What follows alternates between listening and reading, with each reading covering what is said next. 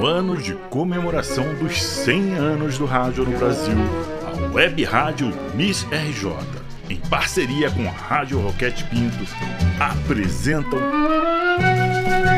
Moda Miss, uma verdadeira viagem no tempo sobre a sociedade e o Rio de Janeiro na virada do século XIX para XX como eram os usos, os costumes e a indumentária dessa época. Como foi a modernização do Rio colonial, as transformações estéticas inspiradas nos grandes boulevardes parisienses. Tudo isso tendo como pano de fundo os registros produzidos por Augusto Malta, o primeiro fotógrafo oficial de uma prefeitura no Brasil.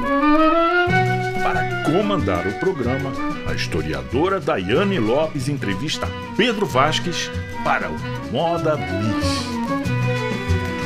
Olá, ouvinte! Muito bom estar aqui apresentando Moda Miss, um programa do Museu da Imagem e do Som do Rio de Janeiro, que utiliza como fonte de pesquisa o seu rico acervo.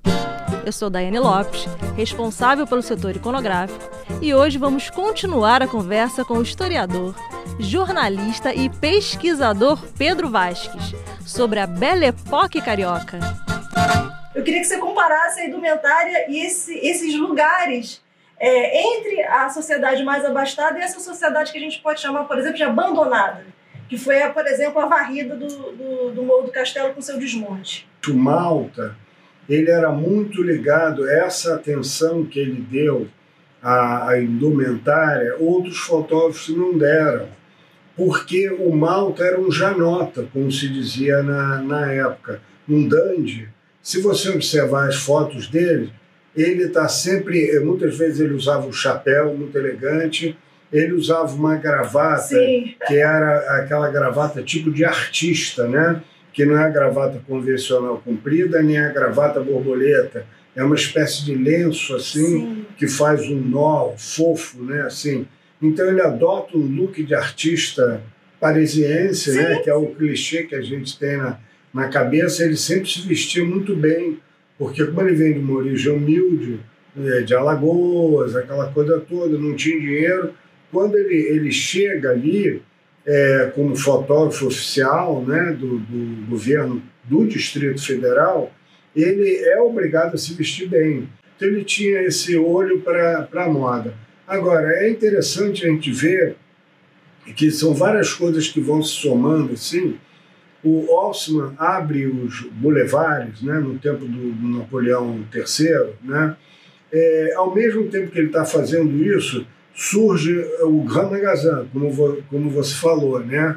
Surge lá e o Zola vai fazer um livro chamado O Bonheur de Dame, que, que é, é editado em 1873, que fala exatamente sobre essa burguesia que é, se veste e mobilia a sua casa no Grand Magazin, porque você chegava lá tinha tudo, né? Para mobiliar a sua casa, para roupa de trabalho, roupa é, é, social e tudo.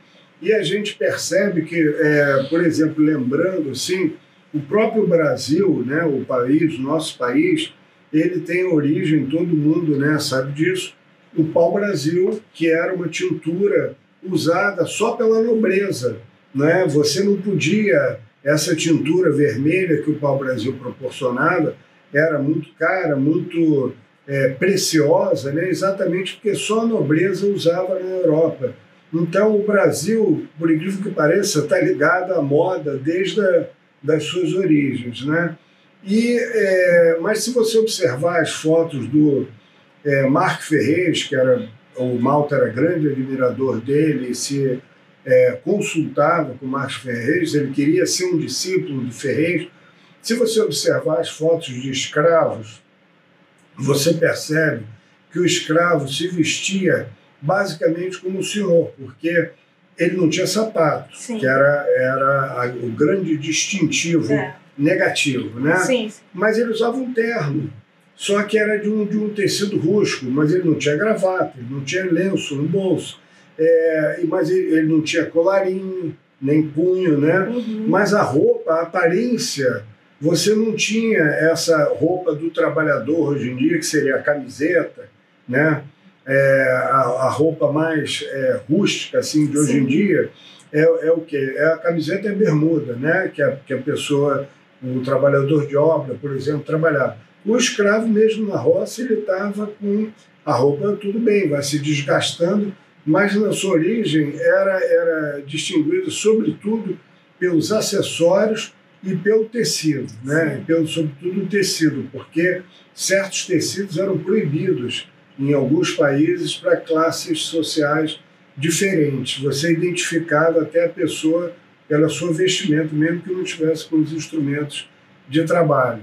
E quando surge essa, esse fenômeno aqui, é, todo mundo é, relata, quem é esse todo mundo? Os cronistas né, da época, que as pessoas se vestiam à moda parisiense, né, mas vindo de Paris mesmo, as roupas vinham de Paris. Como você falou, o Parque é, tinha representante lá, as roupas vinham. E é uma antecipação do conceito, que é um conceito mais de meados do século XX, do pré-porter, né? A República é uma explosão também de sociabilidade, de vida social, Sim. né? Você começa a, a ter é, os cinemas que surgem também, é, eu estava pesquisando essa semana mesmo, vi que você teve no Rio de Janeiro 198 cinemas de rua, contra 10 de hoje. Só tem 10 Olha cinemas de rua. É, tudo isso se perdeu. Então você, você tinha praticamente 200 cinemas. Com que roupa, com que roupa samba que você me convidou. Me convidou. Com que roupa? Com que roupa? Eu vou. Com que roupa que eu vou? Pro samba que você me convidou. O Augusto Malta registrou essa transformação da capital federal em todos os seus aspectos. Podemos dizer que as suas fotografias são fundamentais, como crônicas visuais, para se compreender o Rio Antigo? O Malta foi o grande testemunho dessa, dessa mudança e ele vai fazer o arrasamento lá do Morro do Castelo, que não é Pereira Passo. Pereira Passo só cortou um pedacinho ali para é, abrir a Rua México, né? É, por causa da Biblioteca Nacional e do Museu Nacional de Belas Artes e também o, a Justiça, hoje que é o Centro Cultural da Justiça Federal. Então, eles tiveram que cortar um pedacinho só do Morro do Castelo vai ser é, só, o arrasamento vai ser só em 22, uhum. né? Mas o Pereira Passos já começa a é, é, retirar as pessoas do centro, porque ele proíbe uma série de coisas. Por exemplo, você comprava o leite em casa, o leite vinha, o leiteiro vinha com a sua vaquinha, e ele ordenhava a vaca na frente da sua casa. Era o leite mais fresco do mundo mas ele, ele proíbe, é. você não pode mais. É, e tinha o, o, laranjeiro que vinha com. Eu, eu, ainda peguei isso, mas não sou do tempo do Pereira Passos, não. É, mas o, o, sujeito que vinha com um cavalo né, e vendia laranja, vendia frutas diversas, abacate, abacaxi, não sei o quê.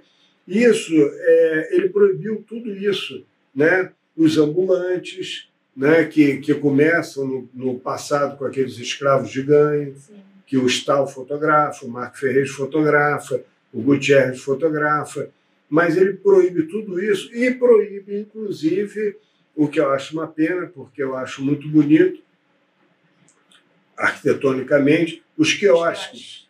Então ele retira os quiosques, que para ele era um antro de vagabundos que ficava bebendo cachaça, cuspindo no chão, ou seja, emporcalhando a cidade e juntando ali desocupados meio, meio perigosos, vamos dizer assim. Eles não eram perigosos é, porque não eram criminosos, eles eram perigosos esteticamente, porque ele queria a cidade como se fosse realmente encantada, sem nenhum pobre, nada disso. Então, eles saem da vista, né? Aí começam a, a ir para a periferia, começam a subir nos morros e o auge é o Morro do Castelo, porque era é, cheio do, do que chamava na época cabeça de porco, né? As grandes propriedades que eram habitações unifamiliares e que de repente viram plurifamiliares, é, mas sem saneamento, sem nada. onde morava uma família ou duas, assim, com seus agregados, passa a morar dez famílias. Então, realmente era uma coisa problemática, mas era é, a maneira como as pessoas se organizavam no primeiro tempo, antes das favelas, né? antes da existência da favela. E também tem a vida que, que aí é, o Malta registra também, é, de alguma forma, que são os cortiços. São os cortiços, que o cortiço é, ele tem uma vida própria, né? Ele tem as suas festas, ele Sim. tem os seus amores, ele tem é uma independência, ele é um microcosmo ali, tem seus comerciantes e tudo. Então, é, esse cortiço começa a ser também mal visto, né? e vai sendo progressivamente, não só pelo Pereira Passo, mas como pelos outros prefeitos, como eu disse, é, sucessivamente vão eliminando esses bolsões assim. Só que, ao mesmo tempo que eles eliminam esses, eles criam outros, porque é, as pessoas, você indenizava o dono do imóvel, mas o morador não recebia nada. Então, é, ele, ele saía, você vê nas fotos do, do Malta, como já está tirando aqui, já está tirando o morro aqui, fatiando, ainda tem casinha Sim. na beira dali, porque o sujeito só saía quando não tinha mais, a, a polícia vinha para mandar ele sair, porque ele estava tentando ver para onde ele ia né, para onde ele ia. Tem muitas caricaturas e, e charges é, comentando esse, esse drama, é o início do drama é, da favelização. Né? E, é, mas a cidade, é, a cidade como a gente aqui chama cidade, o centro da cidade é chamado cidade porque, de fato, é, a cidade era fortificada no passado, né? E daqui do, do lado do, Morro do Castelo até o Morro de São Bento e é, para o lado de dentro até ali o, a Praça da República, porque é justamente onde tinha o quartel. Né? Por isso que a República vai ser proclamada lá, né? porque era onde estava, onde hoje é o, é o Ministério, embora não seja né? É, mais Ministério, mas é o prédio do Ministério do Exército. Então, esse pedacinho era o Rio, era a cidade do Rio de Janeiro. E ficou, é interessante, eu acho muito, muito bacana isso, porque todo mundo nos outros lugares é o centro-ville, downtown, coisa. Aqui é a cidade, é a né? Cidade. Você está em Copacabana, minha avó sempre falava assim: eu vou à cidade. cidade. Você já está na cidade, mas é que você ia na, no, no, centro, centro da, da, cidade, cidade né? né? Mas, e isso são as coisas que distinguem a gente, que são a nossa memória. Assim. E essa coisa da, da moda, da chamada Belle Époque, né? Que, vamos dizer, é a época mais ou menos aqui, para a nossa finalidade, Rio, né? do Pereira Passos, 1903, até a Primeira Guerra Mundial, né? Sim. Porque aí as coisas vão mudar, os processos é, sociais também mudam, né? Sim. Em virtude da guerra. E a moda muda também. Nos anos 20 já vem o, o vestido no, no, joelho, né? Mais leve, mais folgado, com a cintura baixa estilo melindrosa, né? E aí já é um outro capítulo da nossa história que não mais esse mundo glamorizado a la Paris, tão é, do início do século XX, mas já nos anos 20, já muito modificado, ainda com referência ao parisiense, mas um, uma outra Paris também. Muito por causa do fim da Primeira Guerra Mundial. Um casaco bordô, um vestido de veludo pra você usar. Um vestido de bolero, lero, lero, lero, já mandei. É, Pedro, eu queria muito te agradecer por ter vindo, por ter dado essa aula pra gente. Eu só queria agradecer, porque para mim também é sempre um prazer, né? É, a gente ter esse debate. Não é uma aula, é um debate é, e é interessante a gente. É, eu acho que a cidadania nasce desse amor pela cidade que nós dois e as outras pessoas que vão participar desse ciclo certamente é, compartilham. Né? O próximo programa vai ser sobre os salões, os cafés, os teatros e o cinema, que o Pedro já introduziu aqui. E aí o próximo vai ser com o Xará, mas não o Pedro daqui, o Pedro Paulo Malta, que também é um cantor, pesquisador, jornalista, parceiro do MIS. E até uma próxima. 100 anos do rádio no Brasil uma homenagem do Museu da Imagem e do Som do Rio de Janeiro.